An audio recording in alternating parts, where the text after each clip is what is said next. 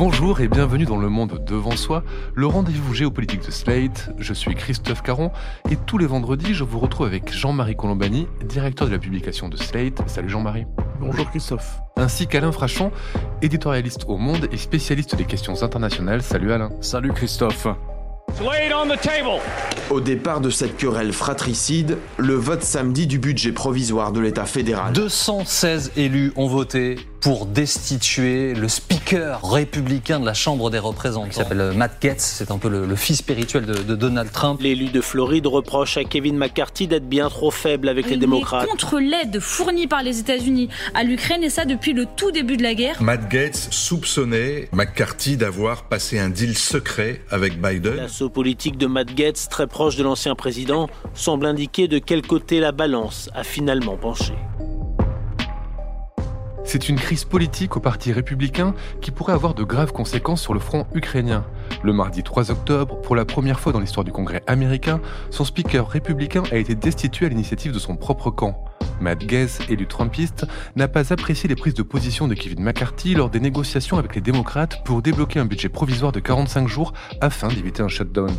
Si ce budget, on le verra, a pu passer grâce à l'exclusion de l'aide à l'Ukraine, principal point de friction avec les conservateurs, Gates aurait préféré qu'aucune négociation ne soit menée et surtout craint que McCarthy ait passé un accord secret avec la Maison Blanche pour débloquer par la suite une aide pour Kiev. Bilan, les républicains doivent désigner en urgence un nouveau chef de file à la Chambre des représentants, sans qu'aucune figure n'émerge pour l'instant dans les rangs d'un parti de plus en plus clivé. Et les prochaines négociations budgétaires s'annoncent donc compliquées, et en Ukraine, on s'inquiète d'un éventuel désengagement américain qui pourrait tout faire basculer. Alors Jean-Marie, Alain, on va revenir sur cette séquence. Kevin McCarthy a été destitué comme il était élu sur le fil, mais il arrivait tout de même à travailler avec le camp démocrate, et c'est peut-être ce que la base ultra lui reprochait, Alain. C'est peut-être en tout cas, elle le soupçonnait, mais elle le soupçonne depuis le début. Mais comment peut-il en être autrement? Il y a 435 élus à la Chambre des représentants et la majorité des républicains est très exactement de 5 élus. Comme il y a toujours des malades ou c'est un peu plus compliqué que cela, autant dire que c'est une majorité infime et sans collaboration avec les démocrates, eh bien, il n'y a pas de travail législatif. Or, le speaker est le maître de l'ordre du jour. C'est le maître d'ouvrage du travail législatif. Lui est le chef de la minorité. C'est eux qui organisent l'ordre du jour. C'est eux qui qui ensuite, dans chacun de leurs camps, organisent, soi-disant, s'ils le peuvent, la discipline de vote. Donc, si vous voulez, ce sont deux élus qui coordonnent tous les travaux de la Chambre. Si ne dégagent pas de budget, rien ne se passe aux États-Unis. Pas plus l'Ukraine que la crise frontalière. Il y a deux crises majeures en ce moment, l'Ukraine et puis la crise de l'immigration à la frontière. Mais c'est la même chose pour le budget. Dans six semaines, vous l'avez dit, dans 45 jours, il n'y a plus d'argent. Et donc le gouvernement peut fermer ce qu'on appelle là-bas un shutdown. Les fonctionnaires restent ces jeux puisqu'on ne peut plus les payer. Et donc, soit vous menez la politique du pire, et c'est ce qui s'est passé dans le camp républicain, c'est-à-dire qu'au lieu de tenir compte des forces en présence, et notamment de leur faiblesse à eux, républicains à la Chambre des représentants, on joue la politique du pire, on joue la politique du négativisme, et si vous voulez, une sorte de nihilisme politico-législatif qui fait que rien ne se passe pour empoisonner le camp démocrate et le président Joe Biden, et le démocrate Joe Biden. Voilà ce qui s'est passé. Ensuite, vous pouvez me demander donc il y a eu, je crois, 208 républicains ont voté pour soutenir McCarthy et seuls 8 élus républicains ont fait tomber McCarthy. Il a suffi de huit républicains qui sortent de leur camp, donc une ultra-minorité, ultra-MAGA, ultra-Trumpiste minorité, pour que ça ne marche pas. Les démocrates auraient pu sauver le speaker McCarthy, mais il n'a cessé de les insulter, de les mépriser, de les ignorer, et une fois même qu'il a été battu, il a essayé de leur faire porter la responsabilité, donc ils ont décidé de ne pas lui faire de cadeaux. Leurs électeurs n'auraient pas apprécié d'ailleurs qu'on leur fasse des cadeaux à McCarthy, et voilà ce qui s'est passé. Je ne pense pas que les démocrates continuent à jouer la politique du pire. Je pense qu'ils participeront ou ils s'abstiendront de manière à ce qu'un nouveau speaker puisse être élu dans le camp républicain, ce qui ne va pas être euh, facile. Ce qu'il faut voir aussi, c'est que c'est la manifestation aux États-Unis de ce que l'on appelle ici l'extrême droite. L'homme en question qui a mené la fronde et qui a finalement réussi à faire chuter McCarthy, c'est un, D'abord, il est candidat à. La... Matt Gaetz, hein, pour oui, il est candidat à être gouverneur de Floride, donc il est déjà en campagne. Mais il représente cette partie de la droite républicaine qui dit non à tout et qui dit non à tout par principe parce que c'est proposé par euh, Joe Biden et par les démocrates. Et ça, c'est un comportement que l'on a vu se développer ailleurs qu'aux États-Unis, puisque c'est aussi le cas en Europe. Donc il y a cette espèce de véhémence et de négativisme, voire de nihilisme, comme le disait Alain, qui est une des caractéristiques de la vie politique actuelle. Alors, ils sont à la fois peu nombreux, mais on se dit en même temps, est-ce que ça ne doit pas logiquement déboucher sur une scission du Parti républicain? Parce que comment les républicains vont pouvoir s'accommoder de cette frange-là Alors, il est vrai qu'aujourd'hui, malheureusement, ils sont sous la coupe encore de Donald Trump, lequel domine dans les instituts de sondage et domine dans l'opinion. Mais la logique politique voudrait qu'à un moment ou à un autre, il y ait une scission. Quoi. Tout cela a commencé avec les Tea Party, s'est prolongé et a été couronné par euh, la présidence de Donald Trump. Et si les républicains veulent reprendre le chemin d'un pouvoir adapté à ce que sont les États-Unis, c'est-à-dire que pour que les États-Unis restent une sorte de modèle, de modèle de vie démocratique, il va bien falloir trancher les choses. Donc je ne sais pas, c'est vrai ça dans les milieux intellectuels proches des républicains, où il y a un certain nombre d'intellectuels qui réfléchissent à tout cela, mais ça n'est pour le moment pas vrai des élus. Le chef de la minorité démocrate à la Chambre des représentants a parlé d'une guerre civile républicaine à la Chambre. Alain, Jean-Marie parlait d'une scission possible du Parti républicain. Ça veut dire quoi? Ça voudrait dire que ça serait euh, le début de la fin du bipartisme américain? Il y aurait quoi? Il y aurait trois partis? Ça pourrait se passer comment? Oui, je crois que euh, derrière cette crise euh, ponctuelle, là, il y aura une, vraisemblablement une solution. Il y en a une plus grande, qui est effectivement la crise de la mécanique républicaine américaine, de la mécanique euh, démocratique américaine. L'esprit des institutions, c'est il y a d'abord ce qu'on appelle le gouvernement là-bas. Le gouvernement, c'est trois pôles qui participent tous du gouvernement. C'est comme ça qu'on l'appelle, le gouvernement. Le président, le Congrès et le judiciaire, la Cour suprême, si vous voulez. Pour que le président puisse gouverner, il faut qu'il ait une majorité. Ce n'est pas un système présidentiel où on l'entend en France. Ce n'est pas un système non plus de discipline de parti. C'est pas comme en Grande-Bretagne où la plupart du temps il y a une discipline de parti, ou comme en France même. Donc c'est un système à cheval entre le parlementarisme et puis euh, traditionnel, avec le chef du gouvernement qui est responsable devant le Parlement et qui est issu de la majorité parlementaire. C'est pas ça c'est différent. Ici, le président doit gouverner avec le Congrès. Pour gouverner avec le Congrès, comme la plupart du temps les électeurs envoient une chambre ou l'autre, soit au Sénat, soit à la Chambre, qui est d'une couleur différente de celle de la Maison Blanche, qui appartient à un parti différent que la Maison Blanche. Ça, c'est la tradition depuis euh, la fin de la Deuxième Guerre mondiale, ou depuis les années 50, si vous voulez. Le Congrès n'est jamais à 100% derrière le président. Derrière, ce n'est jamais le parti du président, ou très rarement ou seulement pour deux ans entre deux élections. Alors voilà, donc il faut qu'il y ait une majorité bipartisane. Il faut dégager le centre du Parti républicain et le centre du Parti démocrate pour faire une législation importante. Voilà ce qu'il faut dégager. Et c'est ça la mécanique. Et il faut que le président soit capable de s'assurer qu'il est capable de séduire une partie de l'opposition pour passer les grands textes. C'est ce qu'a fait Barack Obama, c'est ce qu'ont fait les présidents américains qui ont un gros bilan législatif. C'est ce qu'a fait Bill Clinton, c'est ce qu'a fait le président Nixon. vous pouvez prendre tous les présidents, y compris Reagan aussi. Chaque fois qu'il passait le budget, Reagan faisait des concessions aux démocrates alors qu'il incarnait l'essence du républicanisme de cette époque-là. Et donc là, ça ne marche plus. Ça ne marche plus parce que, on l'évoquait, une dégénérescence, une régression. Vous pouvez euh, des noms, des appellations du Parti républicain. Et il y a une partie d'une des deux grandes formations qui ne joue plus ce jeu-là. Ils estiment que s'ils sont élus républicains, leur seule mission est d'empoisonner la vie du président s'il n'est pas de leur propre parti. Voilà ce qui se passe, ça ne marche plus, ou de plus en plus mal.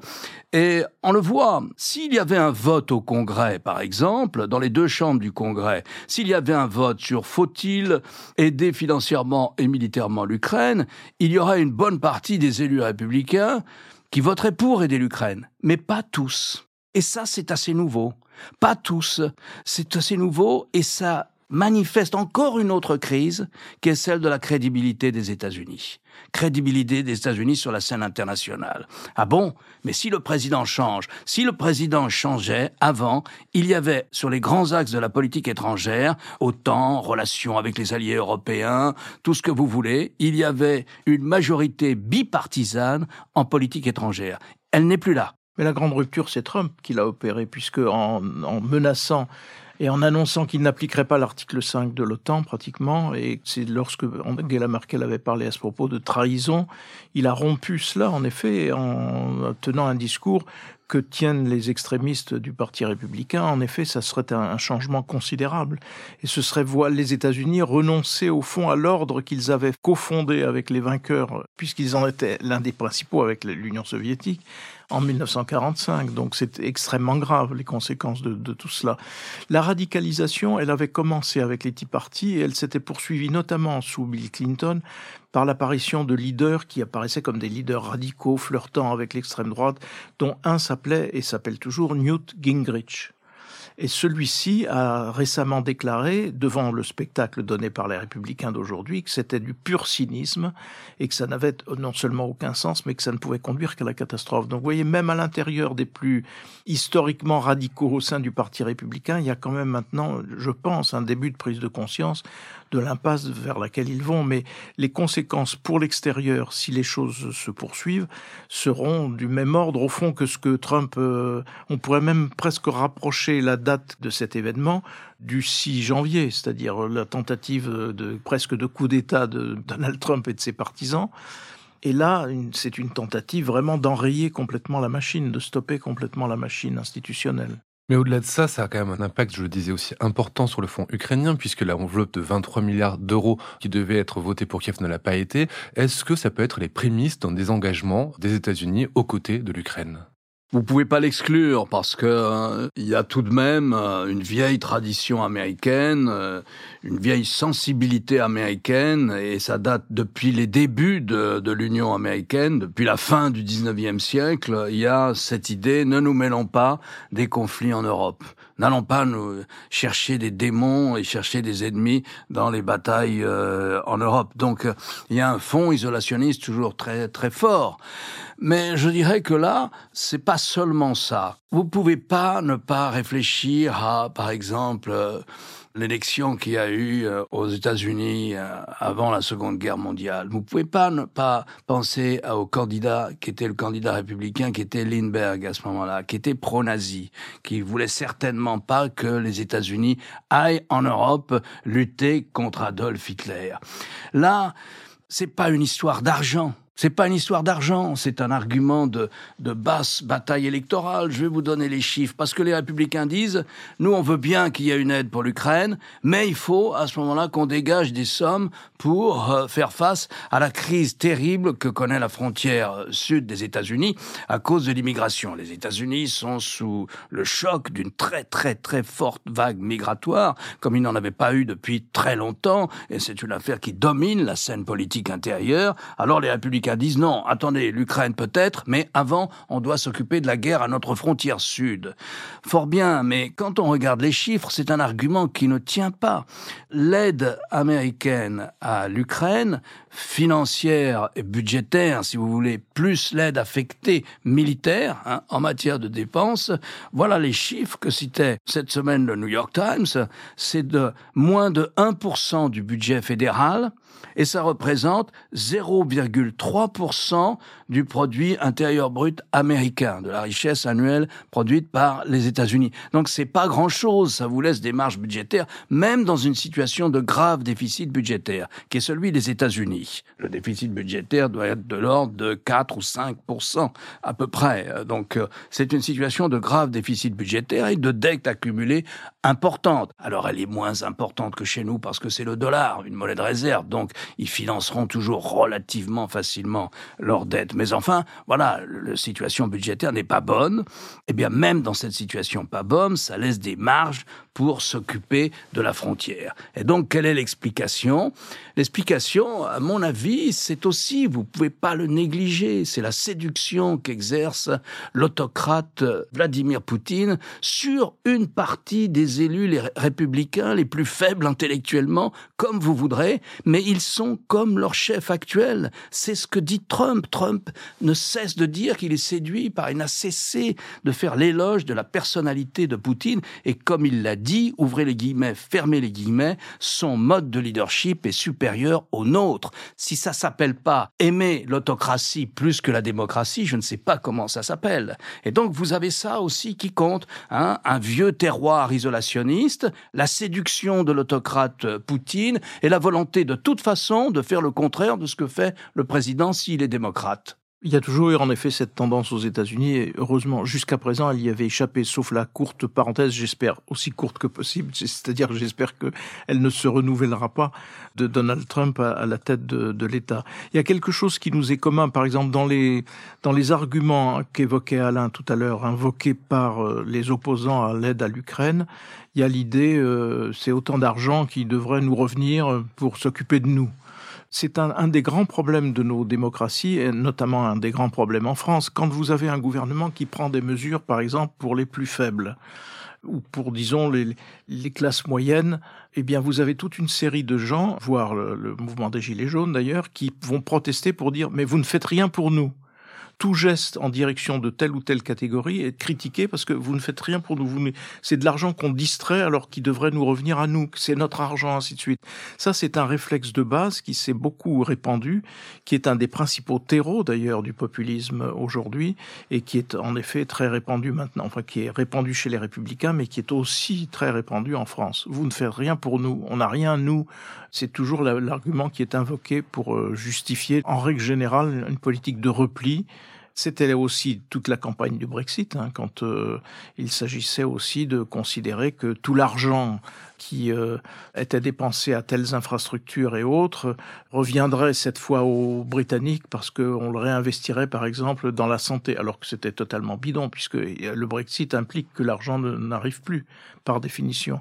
Donc c'était un mensonge éhonté. Mais on est là devant le, vraiment le noyau dur, je trouve, de, de ce qu'est le populisme aujourd'hui, la revendication populiste aujourd'hui. Alors il y a un point très important dont vous avez parlé tous les deux, c'est cette crise migratoire qui frappe les États-Unis, qui la frappe tellement que Biden a annoncé la reprise de la construction du mur initié par Donald Trump, alors qu'il avait promis hein, que ça s'arrêterait une fois élu.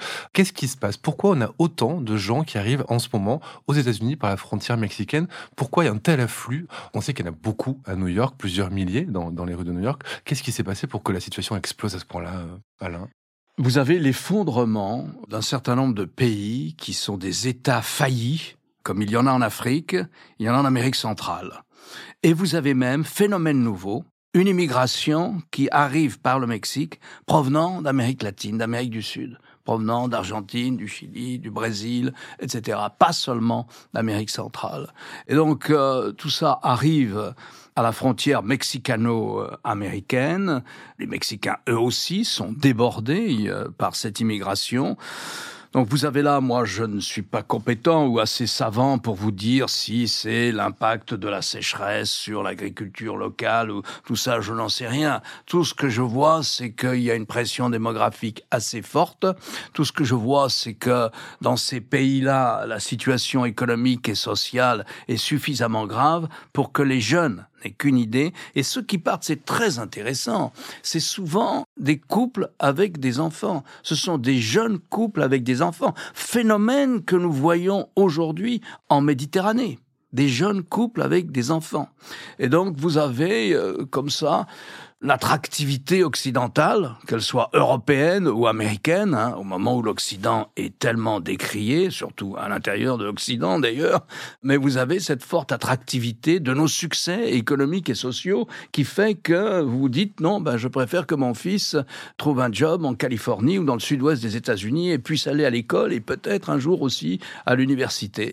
Tous les services d'immigration, garde frontières et autres disent mais on les reverra. Et puis, avec cette question qui se pose aussi à l'Europe, exactement dans les mêmes termes, comment vous reconduisez des centaines ou des milliers de gens dont vous estimez qu'ils ne trouveront pas de job, ils peuvent pas s'intégrer, c'est pas le moment, la conjoncture n'est pas bonne, nous n'avons pas les structures pour les intégrer. Comment vous faites?